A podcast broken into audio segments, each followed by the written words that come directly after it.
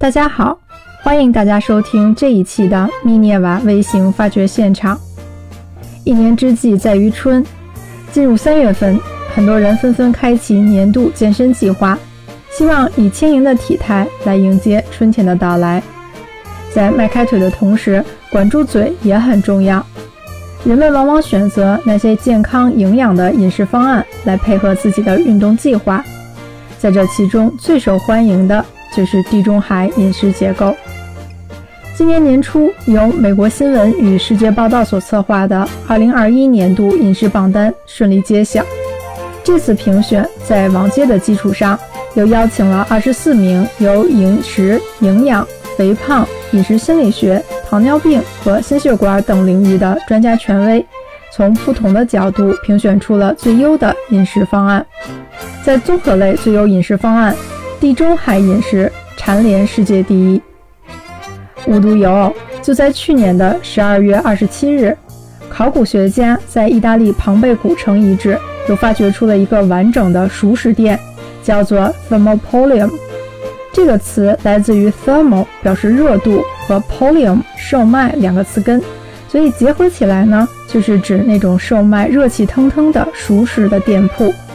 而在这个完整的熟食店里面，考古学家也发现了很多用于烹饪的陶制锅具。那么，古罗马人都吃些什么呢？好不好吃？他们的饮食和今天驰名世界的地中海饮食又有何异同？庞贝熟食店的发现为研究古罗马饮食提供了很多新的素材，而之前存在的文字记录以及考古发现也能够为这些问题给出一部分确切的答案。所以今天就让我们一起来看一看古罗马的地中海饮食。除了去年十二月发现的这个较为完整的熟食店以外，考古学家此前还在庞贝古城遗址发现了一百五十多个这样的店铺。这些熟食店的规模和构造都很像现代厨房的餐台，形状是一个摩登的多边形。但很奇怪的是。台面上都被挖出了若干个圆坑。考古学家解释说，这些凹陷是用于放置装有热食和热饮的陶罐。在台面的下方还有一些空间能够生火，可以源源不断的给食物和饮品加热。这些熟食店的顾客主要是平头百姓，住在罗马等城市的平民，一般没有自家的厨房。所以食物通通要从这种遍布全城的熟食店买回来，这是我们现代人赖以生存的外卖快餐店的始祖。那么当时的外卖都有什么呢？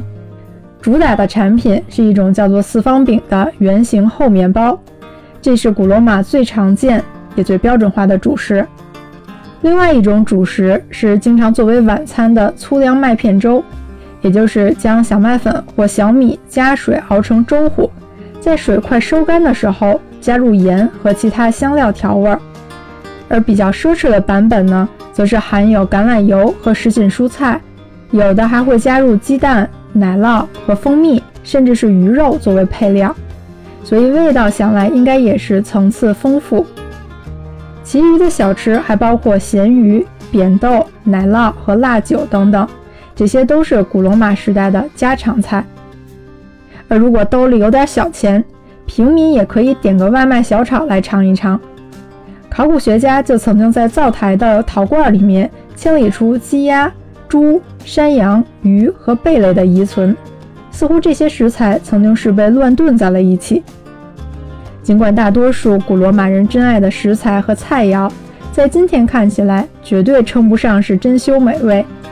但它们的营养搭配还是值得肯定的，以多种豆类和谷物、蔬菜、水果、蛋奶制品和少量的肉类组成，与今天风行世界的地中海饮食结构十分相似。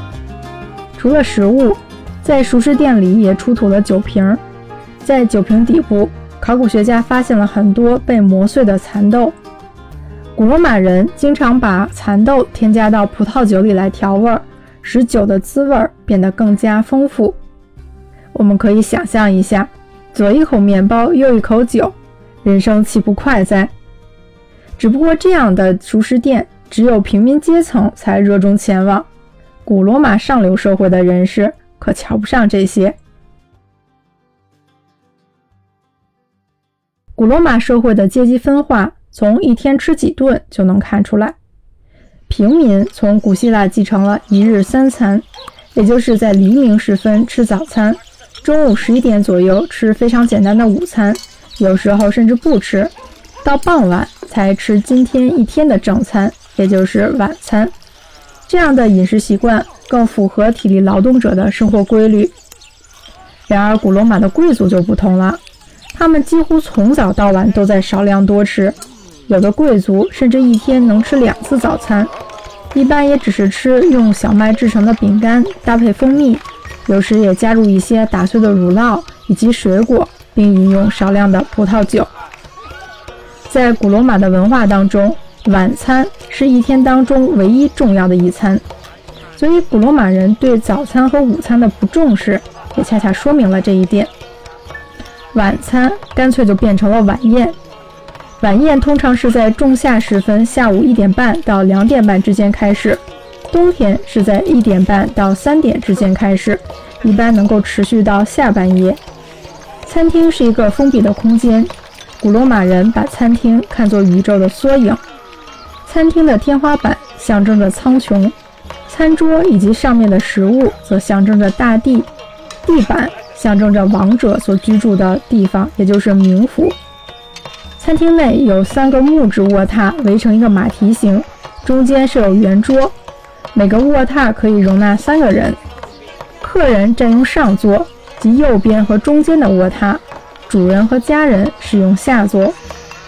古罗马人的晚宴有很多讲究，首先就餐时要斜躺在卧榻上，左臂肘支在靠垫上。用右手从餐桌上取食物。儿童只有到成年的时候才可以斜躺着就餐，一般是坐着吃饭。其次，餐厅的地上要撒上马鞭草叶。古罗马人认为这种草是具有净化环境作用的神草。而宾客在用餐之前，则必须洗净手脚、沐浴全身。取食物的主要工具是手指和大小两种勺子。小的勺子一端是勺，另一端是针尖儿，可以用来吃贝壳的食物，同时起到今天叉子的作用。大块的食物被送到餐桌上，在客人面前切开，分送到小盘里。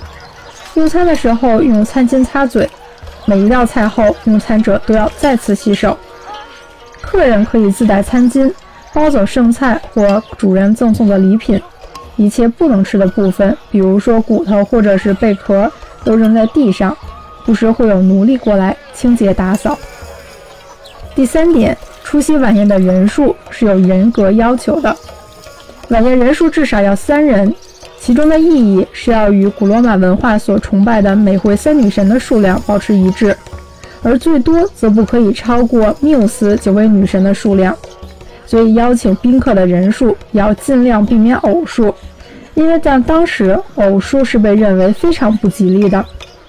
在用餐的过程当中，也离不开数字三。比如说，一餐必须包括三部分：前菜、主菜和甜点。这也是现代西餐的雏形。如果是盛宴，那么宾客则必须饮三杯或者是九杯酒来庆祝。前菜通常是由清淡开胃的小菜组成。比如拌醋吃的蔬菜沙拉和腌制的水果，通常和前菜一起喝的是葡萄酒与蜂蜜的混合物。宴会的主菜通常包括肉类。得益于意大利漫长的海岸线，古罗马人坐拥丰富的海鲜食材。经过简单烹饪，也就是烤或煮的各种鱼类和海鲜，都属于古罗马人的日常饮食。鱼肉、鸡、鸭、羊和猪最为常见。跟今天的饮食其实没有什么分别，唯一的不同就是当时的牛从来不属于人间。在古罗马统治的数个世纪当中，牛的使用一直被严格限制。成年的牛是重要的农业牲畜，被用来耕地拉车。同时，牛作为家养牲畜中最大、最珍贵的动物，在宗教场合也会被用来祭祀给神明。即使人们有时能够食用牛肉，那也都是在祭祀的场合。当神已经享用完了烤肉的香味儿，在场的人才可以按照宗教仪式的规矩分食剩下的牛肉。家禽当中，鸡肉比鸭肉更加贵一些，但古罗马贵族吃的最多的是鹅，就好像今天一样，鹅肝被当作是珍馐美味，因此当时的厨师已经熟练地掌握催肥鹅肝的技术了。在特殊的场合当中，贵族们还会吃天鹅和孔雀，这就算是比较贵重的特色菜。在宴会当中所餐的是水果，葡萄是古罗马人最喜爱的水果，而且当时的人已经把酿酒用的葡萄和作为水果使用的葡萄区分开来。其他经常吃的水果还有无花果、枣、石榴、苹果等等。而当今地中海饮食离不开的柠檬，在公元一世纪才出现在贵族家的餐桌上，而且还不太受青睐，所以没有广泛的去种植它。饭后甜点主要是一种用小麦做成、浸满蜂蜜的蛋糕，核桃、榛子、杏仁儿、栗子、松子等干果也颇受欢迎。蛤蜊和牡蛎曾经被大规模的人工繁殖过，也一度作为甜点上桌。到了古罗马帝国晚期，才调整为前菜。随着古罗马帝国的扩张，很多进口食品也被带到了意大利本土，供这些贵族们享用。比如说，中东地区进口的樱桃，还有来自北非的蜜枣、亚美尼亚盛产的杏等等。而来自异国他乡的羚羊、鹌鹑、鹿、野猪等野味儿，也深受他们的欢迎。说了这么多吃的。古罗马的贵族又喝点什么呢？古罗马人和我国的梁山好汉一样，喜欢喝烫酒。不过酒瓶是铅做的，变酸的葡萄酒放入铅瓶当中，经过加热会变得甜一些。大量变酸的葡萄酒放入铅制的器皿进行熬煮，静置一夜，在锅底就会产生白色的结晶体。这些结晶大部分就是我们现在所说的醋酸铅。古罗马人把珍贵的醋酸铅当作甜味剂，变甜的葡萄酒固然好喝，但是会引起铅中毒。科学家曾经根据对格陵兰岛冰层当中铅含量的研究，发现人类历史上仅有两次铅含量的飙升，一次是在古罗马时代，另外一次则是在工业革命之后。而据推测，铅的滥用。在历史上造成古罗马帝国前后十九位皇帝铅中毒，而且整个古罗马社会的出生率下降，人口素质急剧降低，最终成为帝国灭亡的重要原因之一。而且铅中毒还导致古罗马人的味觉不甚灵敏，习惯加入香辛厚重的调味料，这也影响到了中世纪欧洲的食谱。当时的葡萄酒已经具有了不同的风味儿。在葡萄酒加入蜂蜜、胡椒、月桂、乳香、藏红花等调料熬煮之后，再贮藏一段时间饮用。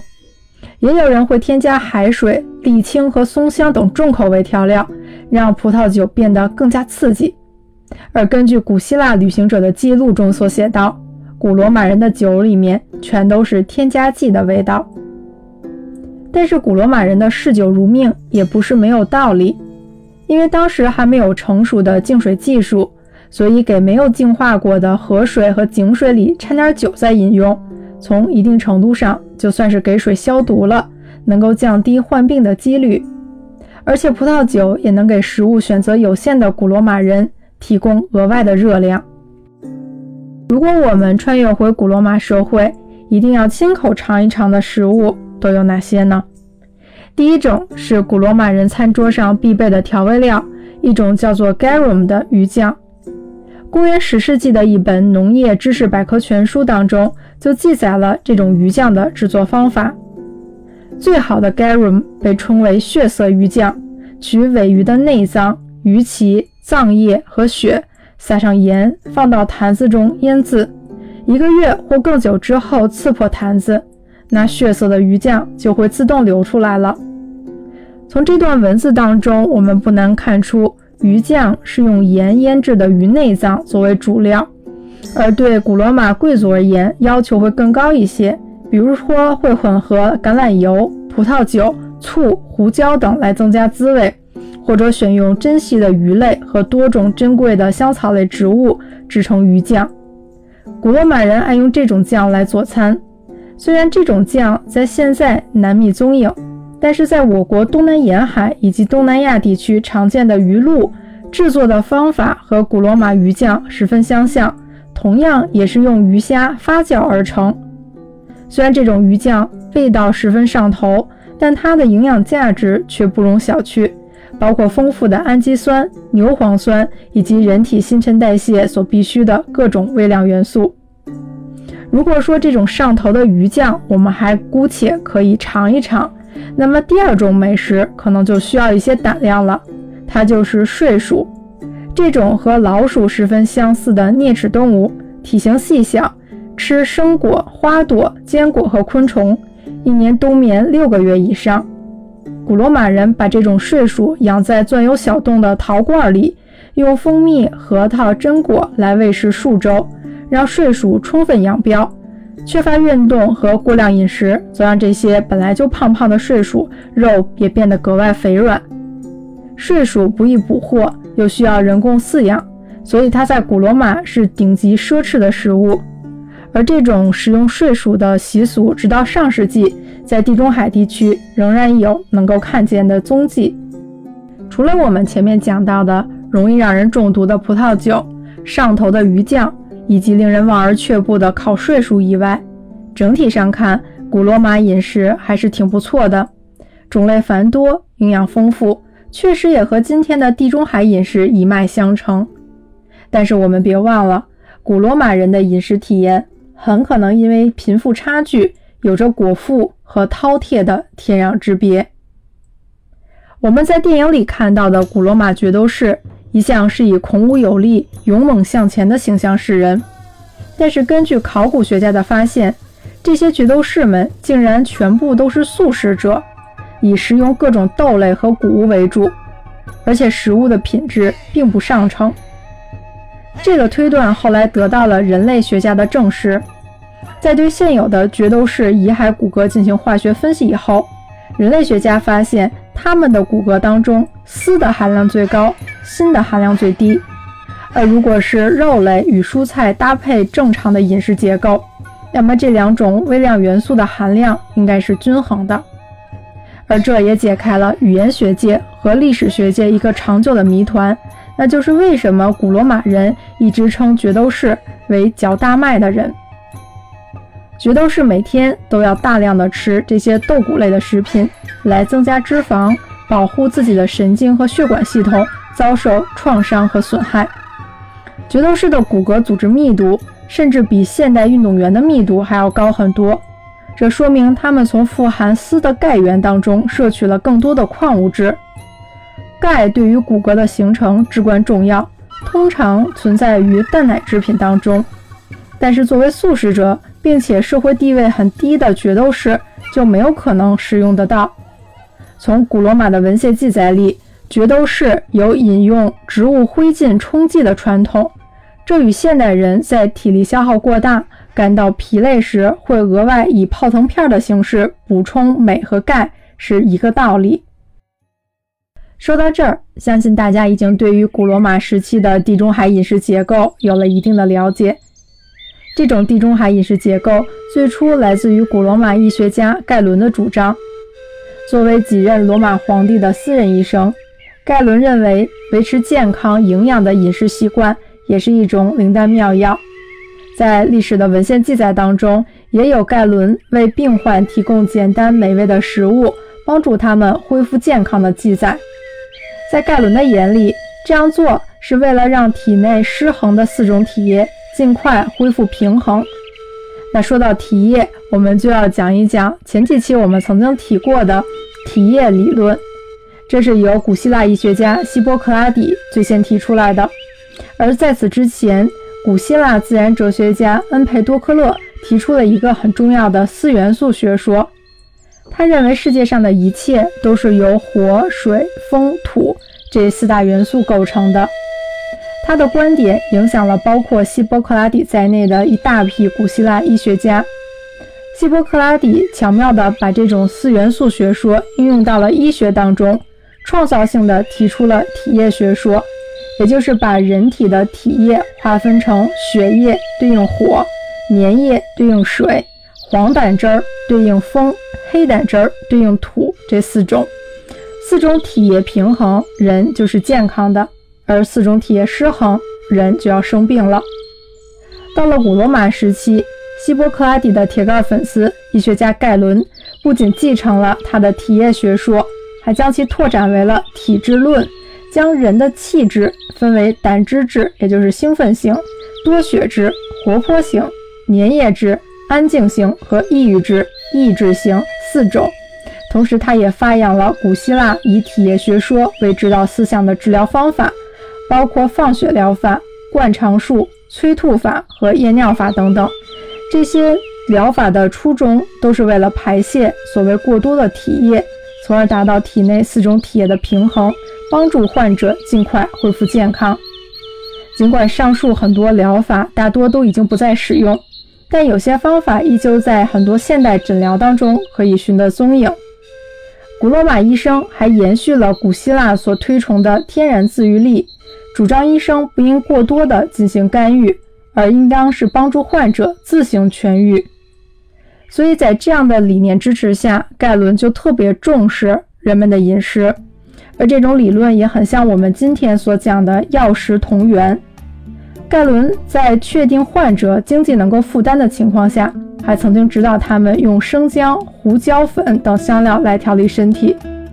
而在古罗马的饮食当中，菜肴也通常包括四种味道，它们分别是甜、咸、酸、苦。体液会受到食物和香草的影响，因此甜被认为是能够滋养人且能镇静人心的一种味道。咸则是有利于血液和伤口的康复，酸是认为干燥寒冷会使人忧郁，而香料当中的苦味则是让人们充满精神与活力。我们不难看出，在古罗马时代，甚至我们可以追溯到古希腊时代，人们就已经确立了健康饮食的概念，并且将其付诸实现。那今天我们这一趟古罗马之旅，也了解了更多关于地中海饮食结构的信息，希望能够帮助到大家，能更好的调理自己的身体，以轻盈的体态和年轻的心态来迎接春天的到来。感谢大家的收听。我们下期再见。